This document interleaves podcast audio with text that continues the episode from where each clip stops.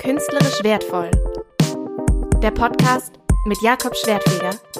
Spannende Perspektiven rund um die Kunst. Schwertfeger, guten Morgen. Und zwar würde ich gerne zu einem Gast von Ihnen durchgestellt werden. Und zwar hat er die Zimmernummer 321, Patrick Droste. Könnten Sie mich zu dem verbinden? Ja, durch. Einen Moment. Alles klar. Ja, der Typ, zu dem ich dann durchgestellt wurde, war nicht nur Gast in dem Hotel, sondern er ist auch heute Gast in diesem Podcast.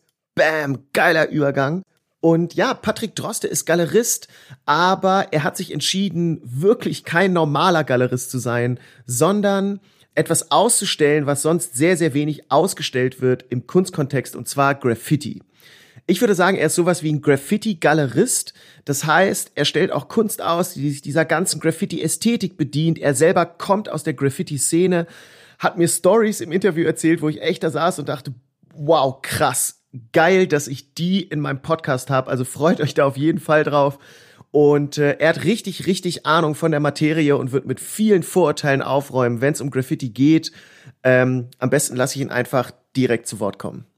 Ich meine, äh, man hat ja immer von Graffiti-Sprühern so dieses, dieses, dieses, diesen, diesen, diesen Gedankengang, ja, wie sehen denn die aus? Ja, die haben Baggy Pants, eine Kappe verkehrt rum und einen Rucksack voller Dosen. In der Regel, so. so. so sieht ja der Klasse, so sieht ja der Graffiti-Sprüher für die Menschheit aus. Das ist ja totaler, das ist ja totaler Käse. Also es gibt, äh, ich kenne Graffiti-Sprüher äh, wirklich, also die, ich sag mal, die krassesten Graffiti-Sprüher auch im illegal, im, im illegalen Kontext, das sind Investmentbanker in Singapur, die leiten, das sind Bankdirektoren in Zürich. Äh, ja, das sind Krass. das sind äh, Startup-Unternehmer, die Millionen auf dem auf dem Girokonto haben. Ähm, das ist, ist von bis alles dabei. Ne? Okay, die gut, aber, das ist die, wirklich weit von Baggy Pants und Cappy nach hinten. Die dann aber, die laufen im Maßanzug rum und fahren Porsche und schießt mich tot und die brauchen dann aber äh, den Kick, um auszubrechen, um zu sagen, jetzt mal back to the roots und äh, jetzt mache ich, jetzt breche ich wieder aus. Na? Gut, so ein Porsche ist natürlich auch gut, um vor den Bullen zu flüchten. Ne? ja. Das ist extrem praktisch. Ja, ich glaube, ich glaube, ich weiß nicht, ob da noch so richtig geflüchtet wird oder, also, nein, aber man, man denkt ja immer, das ist so ein Teenager-Streich so ein, so ein, so ein, so ein Teenager dummer Jungenstreich, oh, der hat eine Sprühdose gefunden und sprüht jetzt was an. Das, das, das ist es ja nicht. Es ist ja viel, viel, viel, viel mehr. So, und in diese ganze Welt von Graffiti nimmt uns Patrick Droste heute mit. Viel Spaß. Herzlich willkommen bei Künstlerisch Wertvoll. Mein Name ist Jakob Schwertfeger und in diesem Podcast versuche ich euch Kunst näher zu bringen. Und zwar versuche ich das möglichst wenig elitär zu machen, sondern viel einfach über coole Stories, über spannende Blickwinkel. Und dafür ist Patrick Droste ein sehr, sehr guter Gast. Ähm, also fangen wir doch einfach mal an beim Anfang. Wie kamst du überhaupt zu Graffiti? Ähm, zu Graffiti kam ich, ja, im Endeffekt in den 90er Jahren äh, äh, war ich äh, total begeistert natürlich im, im Ruhrgebiet, da wo ich herkomme, äh, die, äh, ich sag mal, bemalten Züge zu sehen oder Graffiti in meinem Umfeld zu sehen. Also das fing bei mir quasi im Teenageralter an, so vor ja fast 25 Jahren, würde ich sagen. Das heißt, du warst ja bei den Anfängen auch wirklich am Start dann, ne? Ich war bei dem Anfängen am Start. Also ich habe zwar bei den Anfängen noch nicht selber gesprüht, aber äh, eben äh, meine Freunde oder mein Umfeld hat gesprüht und so wurde man dann quasi ja in so einer Gruppendynamik da reingedrängt. Ne? Tatsächlich war das bei mir relativ ähnlich. Ich habe angefangen, mich mit 14 für Graffiti zu interessieren da hat mich dieses Thema so krass geflasht. Ich weiß noch, wie ich irgendwie ständig in der U-Bahn saß, aus dem Fenster geguckt habe, nur nach neuen Graffitis irgendwie Ausschau gehalten habe. Ich hatte dann damals auch einen Freund, der hat das tatsächlich selber auch gemacht und hat sogar mal bei uns auf dem Schulklo äh, getaggt. Also Tags sind ja diese Graffiti-Kürzel. Und dann wurde er erwischt und ich hatte so das Gefühl, ey, ich bin einfach mit dem krassesten Gangster überhaupt befreundet weil ich mich gar nichts getraut habe. Also äh, ich glaube, so die krasseste Action, die ich mal mit Graffiti gemacht habe, war diese Paketsticker bei der Deutschen Post zu klauen. Wobei klauen ist auch ein großes Wort, also die waren umsonst. Ich war war einfach so irgendwie ein Gratis-Dieb. Und dann habe ich da meinen Tag irgendwie drauf gemalt und die auf Stromkästen geklebt. So, das war wirklich das höchste der Gefühle. Ähm, mein Graffiti-Name damals war Superior. Ich hatte das auf einer Bacardi-Flasche, glaube ich, gelesen. Und äh, ja, also nicht Superior, sondern Superior. Spricht man genauso aus wie Game Boy Color. Und äh, ja, ich glaube, ich muss gar nicht mehr viel von meiner Graffiti-Vergangenheit erzählen, weil die krass langweilig ist. Und da muss man sagen, das ist bei Patrick wirklich anders. Offensichtlich hast du ja auch selber gesprüht. Wann hast du damit angefangen? Also ich glaube, dass ich da so erst meine ersten Skizzen gemacht habe, sehr laienhaft, äh, war glaube ich so Ende der 90er Jahre. Und hast du auch Züge und so gemalt oder warst du nur legal unterwegs? Ich weiß, dass du das wahrscheinlich auch nicht so richtig easy sagen darfst. Ach doch, das kann man. Ich glaube, das ist mittlerweile alles verjährt. ähm, ich habe, ich habe tatsächlich nur Züge gemalt. okay, kurze Zwischenanmerkung. Ich habe Patrick zwar gefragt, äh, ob er Züge gemalt hat, also Trainbombing gemacht hat, aber ich habe nicht ernsthaft damit gerechnet, dass ich darauf eine offene, ehrliche Antwort bekomme. Und dann sagt er einfach, ja, habe ich gemacht. In dem Moment dachte ich mir nur, okay, Jackpot, erzähl mir alles. Magst, magst du mal vom Trainbombing erzählen? Weil das ist so, das ist ja der Adrenalin-Rush pur, oder nicht? Ganz genau. Und es ging mir auch nur um das Adrenalin. Also es ging mir um das Adrenalin, um das Reisen, um die Affinität zu unterschiedlichen Zugmodellen, U-Bahn-Modellen oder Straßenbahnmodellen. Und ähm, das ist, das war dann wie so ein Sammeln. Das, das ist auch eine Art Sammelleidenschaft, die, die sich da schon äh, in mir äh, ähm, ähm, ja hervorgetan hat. Weil klar, ähm, man hat mit Freunden, Bekannten sich ausgetauscht, man hat so seine Fotos gezeigt und sagt, ach krass, du warst in Lyon, da gibt's ja die orangefarbene U-Bahn oder ach Wahnsinn, das Highlight natürlich in New York, die silberne U-Bahn, die wir alle aus, aus den aus allen möglichen Fernsehfilmen kennen und äh, ja, dann hat man halt gesammelt, ne? Ja, normal. Ich habe halt Ü-Ei-Figuren gesammelt. Aber tatsächlich ist so eine Sammelleidenschaft ziemlich ausgeprägt unter Graffiti-Sprayern, also Writern, weil ähm, diese Züge ja ziemlich schnell gereinigt werden und dann können sie mit Fotos das Ganze für sich festhalten. Wofür Fotos übrigens häufig benutzt werden, um Sachen festzuhalten. Wollte ich nur mal anmerken.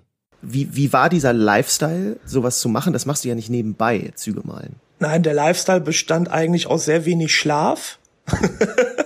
aus äh, unglaublich äh, gesunder Ernährung, nämlich nicht, weil unser ganzes Geld steckt ja in, in, in, den, in den Reisekosten oder in den Sprühdosenkosten. Das heißt, es gab mal Pasta und irgendwie Toastbrot mit Ketchup. Das war so sehr, sehr alles sehr puristisch. Puristisch ist euphemistisch ausgedrückt, auf jeden Fall. Ja, und, äh, und äh, es ging halt nur so. Und es war, und ich sag mal, ich sag mal, alle denken ja immer, man, man sprüht nur nachts oder so. Nein, das stimmt ja nicht. Man sprüht ja auch tagsüber, früh morgens, man sprüht in Mittagspausen, wenn man rausgefunden hat, dass die Bahnmitarbeiter Mittagspausen machen, dann sprüht man auch mittags, nachmittags, frühen Abend, späten Abend, mitten in der Nacht. Also da gibt's keine Unter, da gibt's keine Uhr, Uhrzeiten. Aber natürlich, dann sprüht man, dann muss man abwarten, da muss man natürlich am nächsten Tag gucken, wann fährt der Zug oder die U-Bahn raus, da muss man natürlich wieder fotografieren. Das bedeutet, man steht vielleicht nur drei Stunden, dann noch eine halbe Stunde oder, oder das ist natürlich sehr viel Organisation, die da äh, natürlich ja also auf einen zukommt ich find's mega spannend, dass Patrick hier mal so ein bisschen davon erzählt, wie komplex eigentlich das Thema Graffiti ist. Also man würde ja sonst immer denken, ja gut, das sind so ein paar Schmierfinken, die schnappen sich eine Sprühdose und Ende. Aber das ist ja offensichtlich ein richtiger Lifestyle. Also das ist einfach ein Fulltime-Job und erfordert so krasses Commitment. Äh, wenn euch dieses Thema übrigens interessiert, dann kann ich euch eine Graffiti-Doku wärmstens empfehlen, die ich letztens gesehen habe. Die heißt Unlike You. You mit U geschrieben das ist, das ist das einzig Uncoole an dieser Doku. Der Rest ist wirklich super spannend, weil es so die Train-Bombing-Szene der 90er Jahre in Berlin beleuchtet. Und einfach, ja, da sind viele Interviews mit den Leuten und einfach auch viele Videos von den Live-Aktionen. Und das fand ich sowieso immer am faszinierendsten. So diese Live-Actions, ich weiß noch früher in der Backspin, das war ein Hip-Hop-Magazin, da gab es immer eine Seite, da haben die Graffiti-Sprayer von ihren Aktionen quasi geschrieben und das habe ich verschlungen. Das fand ich so spannend. Deshalb habe ich Patrick mal gefragt, ob er vielleicht auch so eine schöne Graffiti-Anekdote für mich hat und die hatte er tatsächlich. Gibt bestimmt eine schöne Anekdote in, in der wunderschönen Stadt Köln, Anfang 2000, wo wir halt tagsüber äh, im im Layup, also Layup bedeutet da, wo die Züge stehen quasi, ähm, ähm, wo der Zug dann quasi stand und wir waren zu dritt und haben den gemalt und äh, waren so auf der Hälfte und dann kamen halt zwei Mitarbeiter äh, der Deutschen Bahn oder, oder es waren Subunternehmer der Deutschen Bahn, die dafür zuständig waren, dass die Züge gereinigt werden. Und äh, wir dachten natürlich erst, oh, die haben uns jetzt entdeckt und die kommen jetzt und Ganz im Gegenteil, der eine meinte da, ne, kein Problem, kein Problem, macht alles bunt, dann haben wir mehr Arbeit. So, ähm, so, so und äh, sind dann auch wieder gegangen. So, Ach, krass. Wir haben uns dann erstmal sehr perplex angeschaut und meinen so, hm, ja, okay, so glaubt ihr die, also nach dem Motto, glaubt ihr, die rufen jetzt den Bundesgrenzschutz oder die Polizei? Und dann haben wir halt weitergemalt, passierte auch nichts. Und dann nach einer Stunde sind, waren wir dann auch irgendwie fertig. War ein etwas groß, größeres Projekt. Ja, und dann kamen die und äh, meinten dann wirklich, ja, so ist gut, danke. Und dann war das Thema erledigt. Ne? Also äh, ja, so konnten wir malen, Krass. konnten das fotografieren und die beiden Jungs hatten ihren Job. ja, Win-win. Win-win, ganz genau. Und welche Emotion verbindest du mit Graffiti? Also was war das für ein Gefühl, plötzlich so eine U-Bahn oder so einen Zug fahren zu sehen?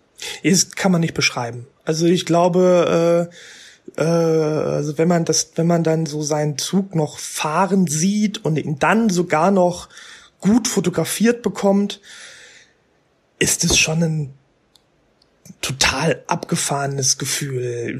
Man, man denkt vielleicht erst, oh krass, das sehen jetzt alle, aber dann realisiert man natürlich auf den Bahnsteigen, eigentlich interessiert das überhaupt gar keinen Menschen außer sich selber. ähm, so, aber irgendwie für sich selber so, ja, das ist dann so, das Projekt ist abgeschlossen. So, erfolgreich abgeschlossen. Ne? Das ist schon, das ist schon toll. Ich bin mir gar nicht so sicher, ob Graffiti vielen Leuten so egal ist. Ich glaube, sehr, sehr viele Leute regen sich mega darüber auf äh, und sehen das als Vandalismus, Geschmiere und da ist natürlich auch total was dran. Deshalb habe ich Patrick mal eine freche Frage gestellt und das in der Frage auch gleich gesagt, dass die Frage frech ist. Aber mal ganz frech gefragt, was fasziniert dich an Graffiti so? Es sind doch eigentlich nur bunte Buchstaben. Ich glaube, ich glaube, an Graffiti hat mich äh, fasziniert äh, natürlich so dieses, diese, diese Community im Endeffekt. So, dieses, man konnte ähm, ähm, seinen Namen sprühen, man hat eine gewisse Aufmerksamkeit erreicht äh, oder auch generiert. Man konnte äh, weltweit oder deutschlandweit äh, reisen in unterschiedliche Städte und hat immer wieder äh, andere Graffiti-Sprüher kennengelernt. Ähm, was, was für mich total faszinierend war. Also ich meine, andere waren im Fußballverein oder haben Tennis gespielt oder sind irgendwie, äh, weiß ich nicht, mit der Pfadfinder rumgereist, ja, und wir haben das irgendwie alles auf dieser Graffiti-Ebene gemacht, ne, und das war eine unglaublich tolle Zeit. Einfach auch, um Deutschland, Europa oder die Welt kennenzulernen. Dann allerdings hat Patrick aufgehört, Graffiti selbst aktiv zu machen. Eine Zeit lang hat er in der Eventbranche gearbeitet und dann hat er seine eigene Galerie gegründet in Wuppertal und die Galerie von Patrick Droste, der hat er einen kreativen Namen gegeben. Galerie Droste. Als ich dann aber irgendwann selber für mich entschieden habe, das war 2011, ähm, ich sag mal, Kunstausstellung zu machen, war für mich klar, ja gut, was möchtest du gerne ausstellen? Und dann fand ich einfach so total interessant, diese Graffiti-Bewegung auszustellen äh, oder, oder Graffiti-Sprüher auszustellen, mit denen ich was so ein bisschen meine meine meine Heroes der der Teenagerzeit waren, Graffiti-Sprüher, mit denen ich nie gesprüht habe, die ich nie kennengelernt habe, aber von denen ich immer absolut Fan war und ähm, ja, und dann hatte ich mich darauf spezialisiert und habe gesagt, okay, die möchte ich gerne zeigen, weil ich wusste, der eine oder andere machte jetzt auch so ein bisschen Kunst oder ist kommerziell in den Galerien angekommen. Ja, und dann hat das so 2011 angefangen. Ich will Patrick hier übrigens nicht zu sehr nur auf dieses Thema Graffiti reduzieren, weil er in seiner Galerie wirklich sehr unterschiedliche Künstlerinnen und Künstler zeigt. Aber ich würde sagen, der gemeinsame Nenner ist schon irgendwie ja so eine Ästhetik äh, von Graffiti, so Anleihen an diese Graffiti-Kultur, ähm, keine Ahnung, auch Umgang mit Buchstaben, teilweise Skulpturen auch aus Buchstaben. Also das ist schon auf jeden Fall der gemeinsame Nenner und ich würde sagen, dass so wie bei Amazon, wenn man irgendwie was gekauft hat und dann wird einem vorgeschlagen, das könnte dir auch gefallen. Also ich glaube, Leute, denen Graffiti gefällt, gefällt auf jeden Fall das ganze Portfolio von Patricks Galerie. Und Obwohl das so unterschiedlich ist, fand ich, lässt sich eine Tendenz ziemlich klar erkennen. Mein Haupteindruck war, um bei dir auszustellen, muss man auf jeden Fall was Buntes machen. äh, nee, das eigentlich nicht. Aber irgendwie ergibt sich das immer so. Ähm, ist schon sehr farbenfroh, was, was, was ihr macht. Wir sind schon, wir sind schon eine ne, ne, ne ziemlich bunte Galerie. Das ist richtig, ja. Ist es komisch für dich, wenn in deiner Galerie dann Leute so rumstehen bei einer Eröffnung und so Sekt vor Graffiti-Werken trinken? Ist das ein komisches Gefühl? Nö, überhaupt gar nicht. Ich finde das eigentlich ziemlich cool. So, also ich, äh, ich, ich, ich erfreue mich daran. Ich erfreue mich daran, dass wir in den vergangenen Jahren die Graffiti-Kultur, die Graffiti-Bewegung vielen, vielen Menschen ähm, näher gebracht haben, besser erklärt haben, erklären konnten. Ähm, die Graffiti-Sprüher, die Künstler sind ja auch immer auch vor Ort und konnten auch selber was zu ihren Geschichten erzählen. So wie das entstanden ist in den, in den 70er Jahren, in den 80er Jahren, ihre, ihre Anekdoten natürlich dazu erzählen und es ist eigentlich immer sehr amüsant und sehr spannend, auch für die Besucher. Nun ist es aber so, dass Graffiti ja eigentlich eine Subkultur ist, die von der Straße kommt und plötzlich nimmt man diese Subkultur und packt sie in die Hochkultur. Ja, so eine Galerie ist ja irgendwie Hochkultur, das sind White Cubes, also so nennt man einfach weiße Wände, aber es klingt viel cooler, das nur als Tipp könnt ihr immer super benutzen. Und ähm, wie ist denn das, wenn jetzt plötzlich diese Graffiti-Sachen in so einem anderen Kontext gezeigt werden?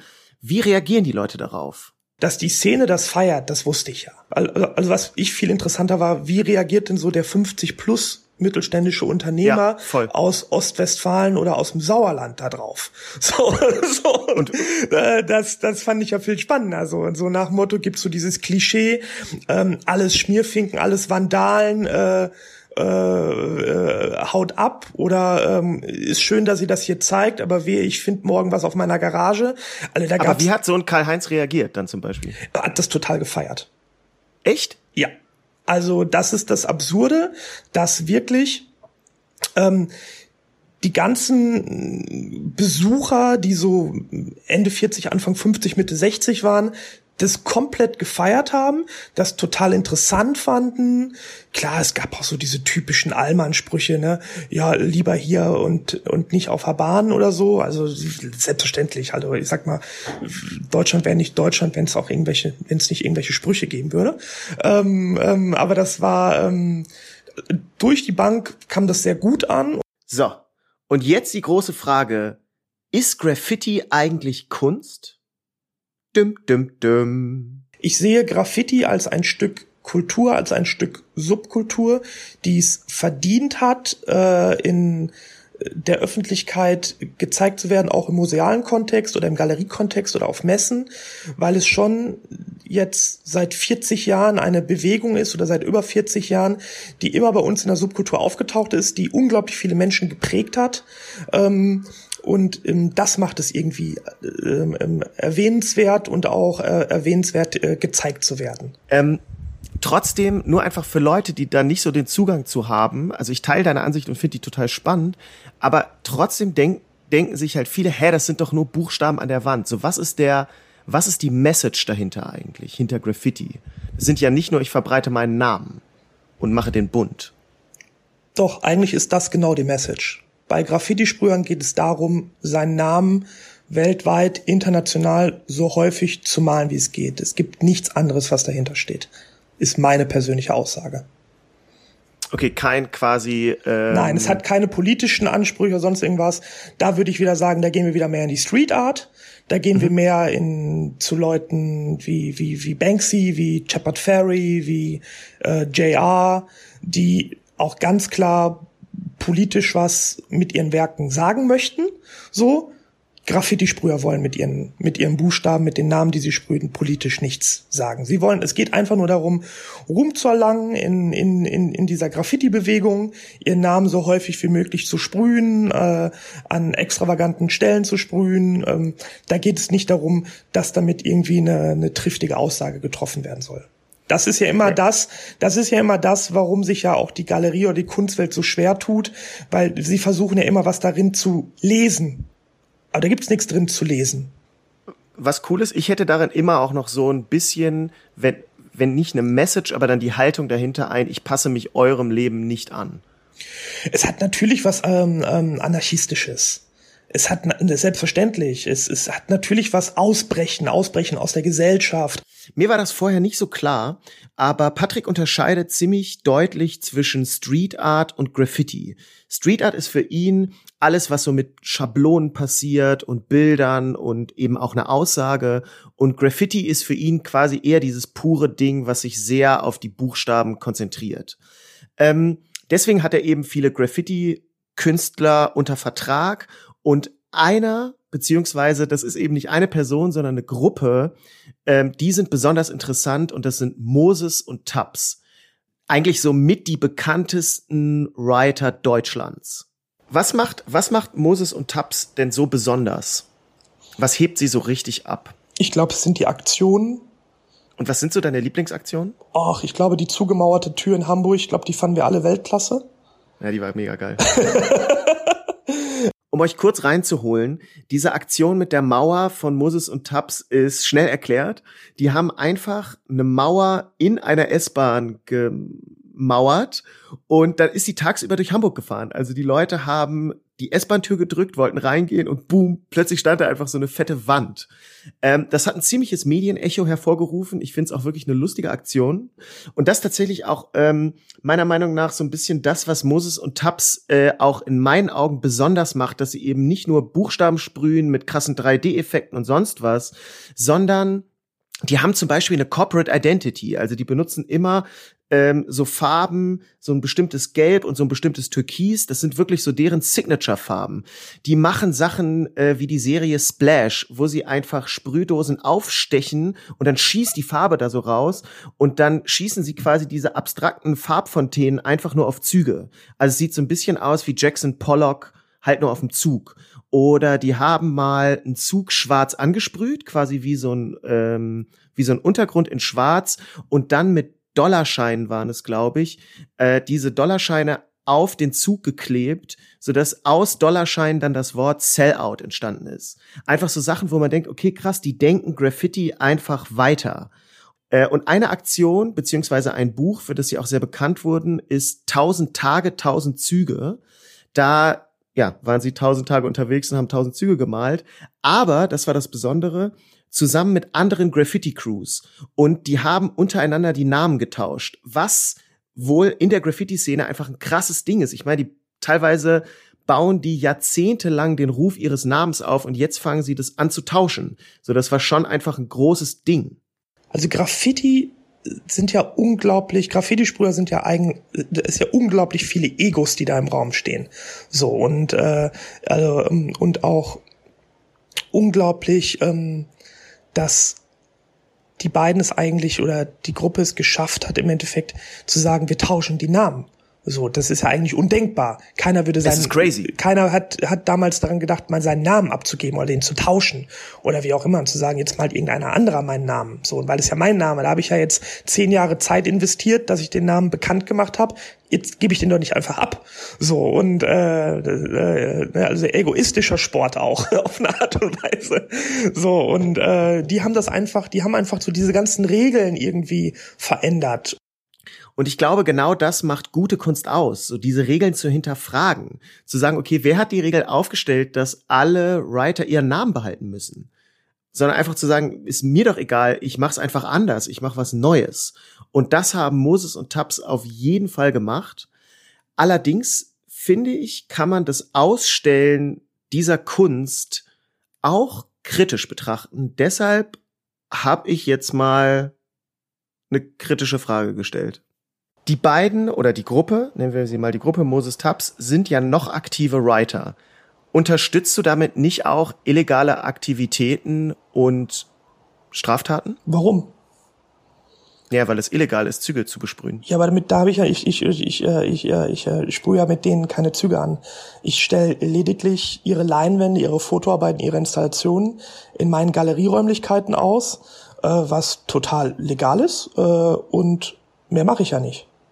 Genau, aber ich, ich weiß, die, die Frage ist kritisch so, ne? Aber gibst du, ist dir schon aufgefallen, aber gibst du nicht auch ähm, dem illegalen Aspekt von Graffiti, nämlich wann, auch eben Vandalismus, äh, ob man das jetzt so definiert oder nicht, ist mal eine andere Geschichte, sagen wir zumindest irgendwie Straftaten, eine Plattform? Sehe seh ich nicht so, nein.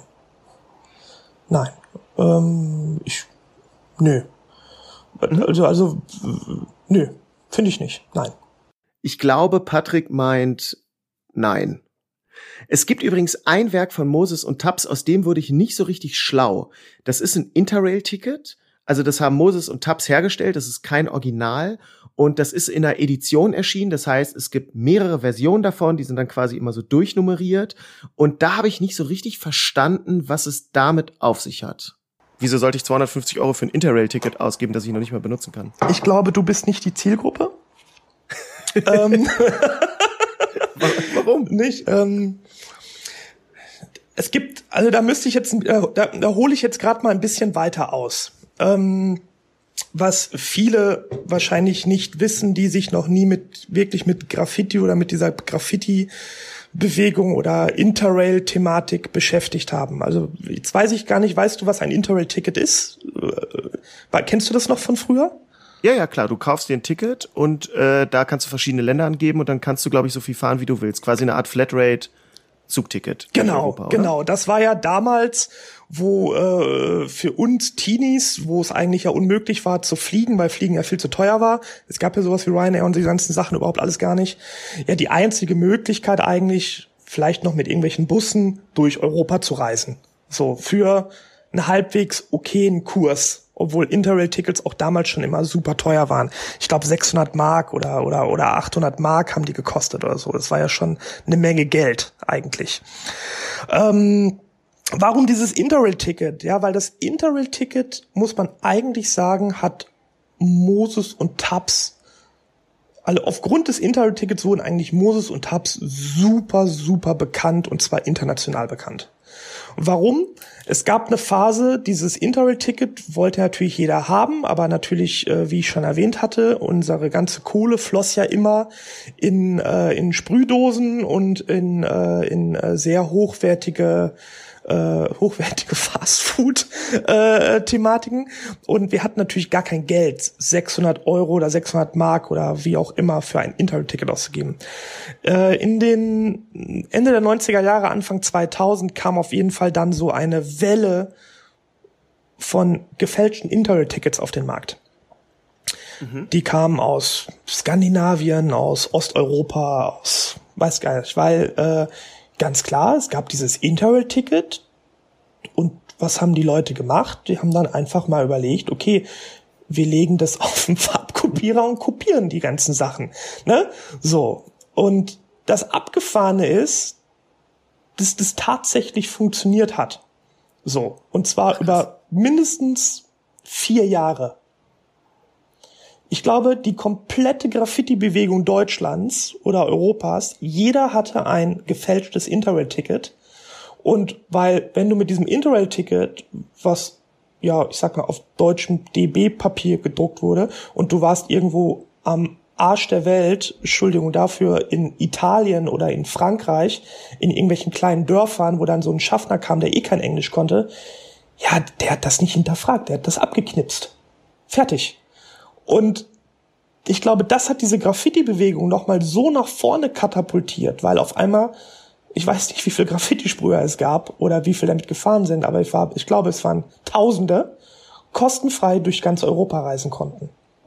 Und Moses und Tabs waren die, die das quasi in Perfektion quasi äh, äh, zelebriert haben und aufgrund dieser ganzen Situation, dieser Geschichte dieser Interrail-Tickets und dieser Graffiti-Bewegung, dieser Kultur, dass man so reisen konnte, gab es quasi eine Hommage an diese Zeit, Anfang 2000, dass wir gesagt haben, ey, wir machen eine Edition mit diesem Interrail-Ticket, weil es war einfach eine unglaublich geile Zeit, die wir damals hatten.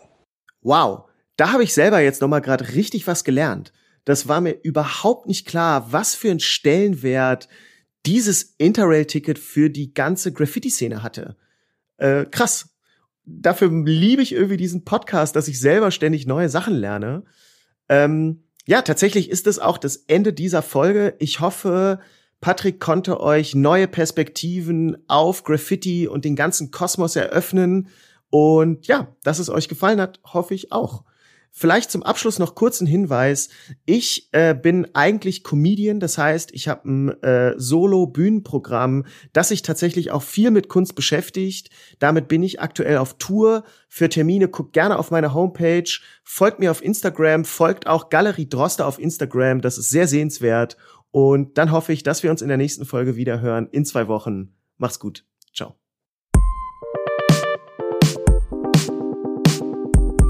Das war Künstlerisch wertvoll.